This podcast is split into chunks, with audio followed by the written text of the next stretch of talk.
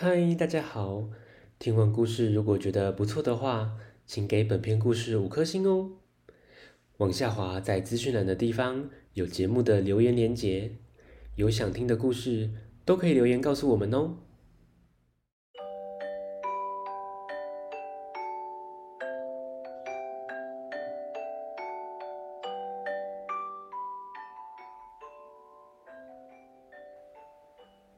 来来来！听故事，欢迎收听大肚鱼说故事。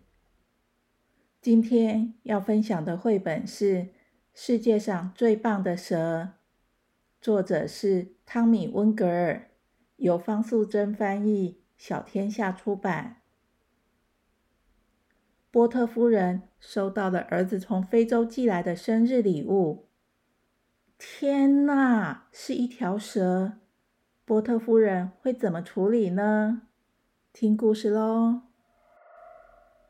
波特夫人是一位小学老师，自己一个人住在法国的一个小镇。他的儿子在非洲研究爬虫类动物。有一天，波特夫人收到了儿子寄来的生日礼物。天哪，竟然是一条蛇！这儿子真酷。在确认它是一条无毒的大蟒蛇后，波特夫人决定让它住在家里，并帮它取了个名字，叫克里克多。波特夫人就像妈妈一样照顾她的新宠物，用奶瓶喂它喝奶奶，帮它准备长长的床，带它出门散步，喝下午茶。天气变冷了，也会帮它织毛衣。镇上的人都认识他哦。更特别的是，波特夫人会带克里克多一起到学校上课。上英文课时，克里克多会用身体排出英文字母，只要扭一下就是 S，snake。上数学课时，克里克多会算数哦，也会用身体排出数字一。最简单，只要立正站好就可以了。下课时，他喜欢和小朋友一起玩游戏，跳绳、溜滑梯都难不倒他。他还会教童子军打绳结，看到风筝卡在电线杆上，克里克多也会帮忙拿下来。小朋友都很喜欢他。有一次。